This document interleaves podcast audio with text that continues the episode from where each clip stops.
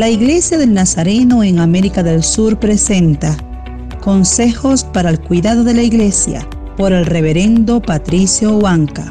Escucha este podcast que bendecirá tu vida.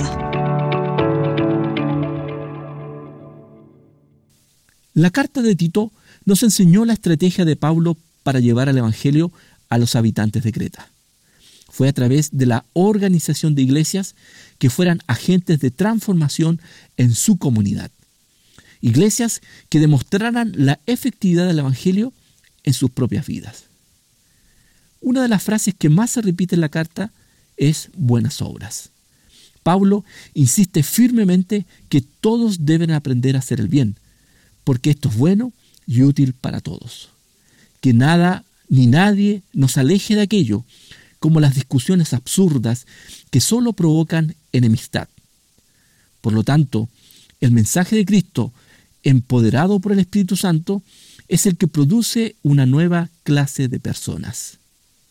El sacrificio de Jesús no solo perdona las malas obras, también capacita para buenas obras. Oremos. Señor, aquí estamos para ser la iglesia que tú quieres, una celosa de buenas obras. Derrama tu gracia sobre tu pueblo. Amén.